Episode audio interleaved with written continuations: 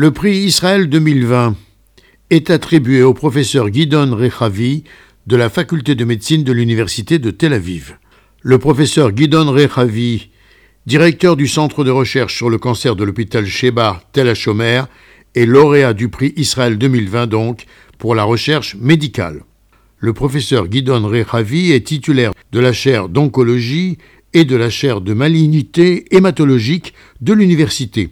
Le communiqué du comité de remise du prix, présidé par le professeur Daniel Sperber et composé en outre des professeurs Moshe Benovitz et Michal Bar Asher Sigal, stipule que Guidon Rechavi incarne la meilleure combinaison possible de l'excellence en médecine clinique avec des réalisations révolutionnaires dans le domaine de la recherche, visant à comprendre les mécanismes biologiques de base. Sur le plan médical, le professeur Rechavi est un hémato-oncologue pédiatrique renommé qui dirige depuis des années le département d'oncologie hématologique et de greffe de moelle osseuse pour les enfants au centre médical Sheba. Et il a formé des générations de chercheurs. Gérard Benamou, de Tel Aviv, pour RCJ.